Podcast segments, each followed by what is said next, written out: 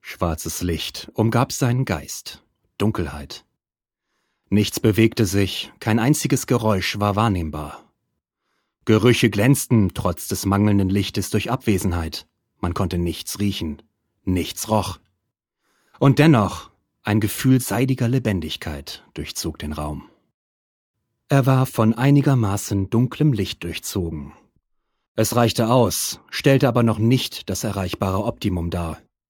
Man hätte den Raum durch ein helleres, freundlicheres Licht bedeutend besser in Szene setzen können.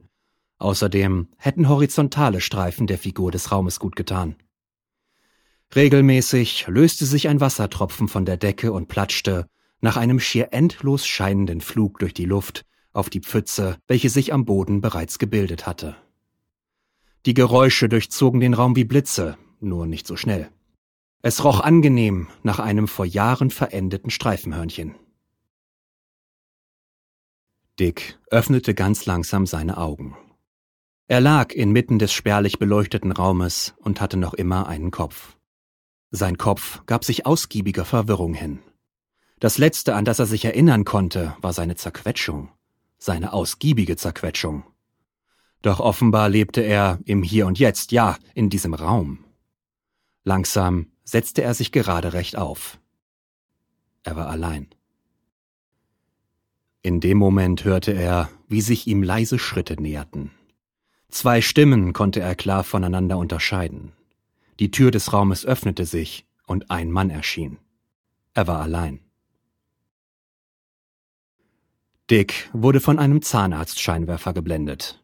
Er konnte die Ansätze eines Tisches erkennen und die Stimmen eines Mannes hören, welcher offensichtlich mit ihm am Tisch saß. Nun, Mr. Jones, was haben Sie hier zu suchen? Dick blinzelte ein, zweimal, bevor er seine Stimme für ihn sprechen ließ. Ich wurde von dem bezaubernden älteren Ehepaar, welches, wenn ich das einmal sagen darf, nichts zu verbergen hatte, ins Haus gebeten und beinahe erschossen. Der Mann sah ihn verärgert an. Mr. Jones, wir spielen hier keine Spiele.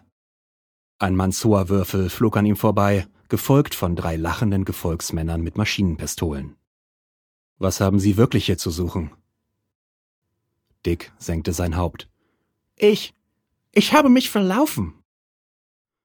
Der unbekannte Mann sah ihn auf eine böse und gleichzeitig nicht gutartige Weise an und fletschte mit seinen Händen.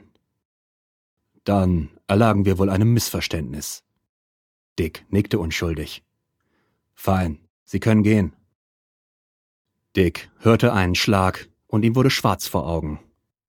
Das Letzte, was er den Mann sagen hörte, war ein genervtes Nicht die Lampe, den Gefangenen. Dick wachte auf der Straße auf, in welcher seine kleine Odyssee begonnen hatte. Sein Wagen stand nur wenige hundert Meter von ihm entfernt im Zenit. Das würde einen Strafzettel geben, wenn Dick sich nicht schnell darum kümmerte. Er tat so, als würde der Wagen nicht ihm gehören, stieg ein, überbrückte die Zündung und fuhr mit quietschenden Reifen davon. Der Leere der Straßen nach zu urteilen, musste es bereits recht spät sein. Dick klapperte beim Fahren seines Autowagens nervös mit den Zeigefingern herum, hier und da auf Straßenlaternen zeigend, welche sich nicht wehren konnten. So fuhr er durch die Nacht, über das eben Erlebte nachdenkend. Wer war es, der ihn so fies zerquetscht hatte, die Wand. Doch wer war es, der ihn so fies verhört, ihn mit gemeinsten Fangfragen gequält hatte? Die Stimme war ihm merkwürdig bekannt und vertraut vorgekommen, und dennoch so fremd und entfernt. Plötzlich trat er die flatternde Bremse mit einer Wucht, welche keine Katze ausgehalten hätte. Er wusste mit einem Mal, woher er die Stimme kannte.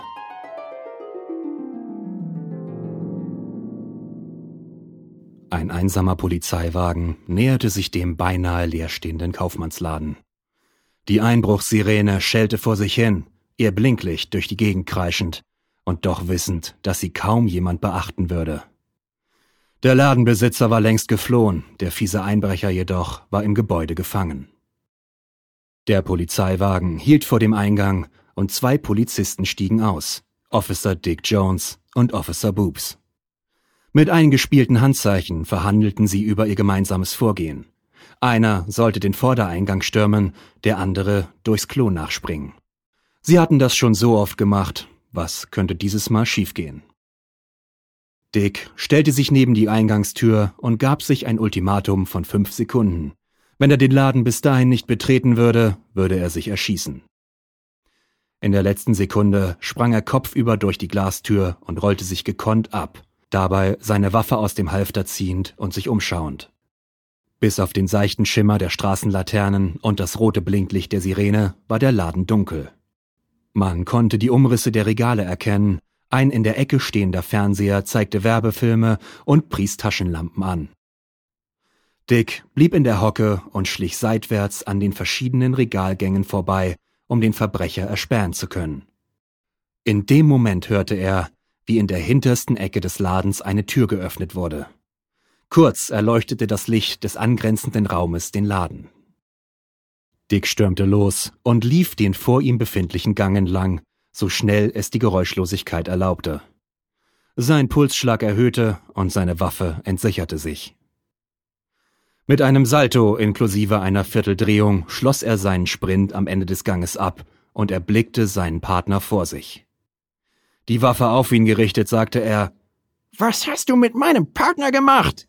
und wartete auf eine Antwort. Die Person vor ihm hatte nur noch Zeit, ihm die Handfläche der rechten Hand entgegenzustrecken und den Kopf zu schütteln, bevor ihn Dicks Kugel traf. Die Person sank zu Boden und ertrank in einer Blutlache. Dick lief den Gang, aus dem er gekommen war, zurück und lief in den daneben befindlichen Gang, nun nicht mehr leise, auf der Suche nach seinem Partner. Am Ende des Ganges fand er ihn, erschossen und in einer Blutlache ertränkt. Während der Werbefernseher Putzmittel anpries, hatte er seinen Partner erschossen. Als Verstärkung eintraf, schob er die Schuld auf den gemeinen Unhold, welcher den Laden ausgeraubt hatte, und kam davon. Als Todesursache des Partners stellte der Gerichtsmediziner schließlich den Verlust von 30 Litern Blut fest. Einige Minuten blieb Dick mit seinem Wagen auf der Straße stehen bevor er sich schließlich erbarmte, seinen Weg fortzusetzen. Langsam rollte er nach Hause und ließ sich dort in sein warmes, gemütliches Bett fallen, welches er mit niemandem teilte.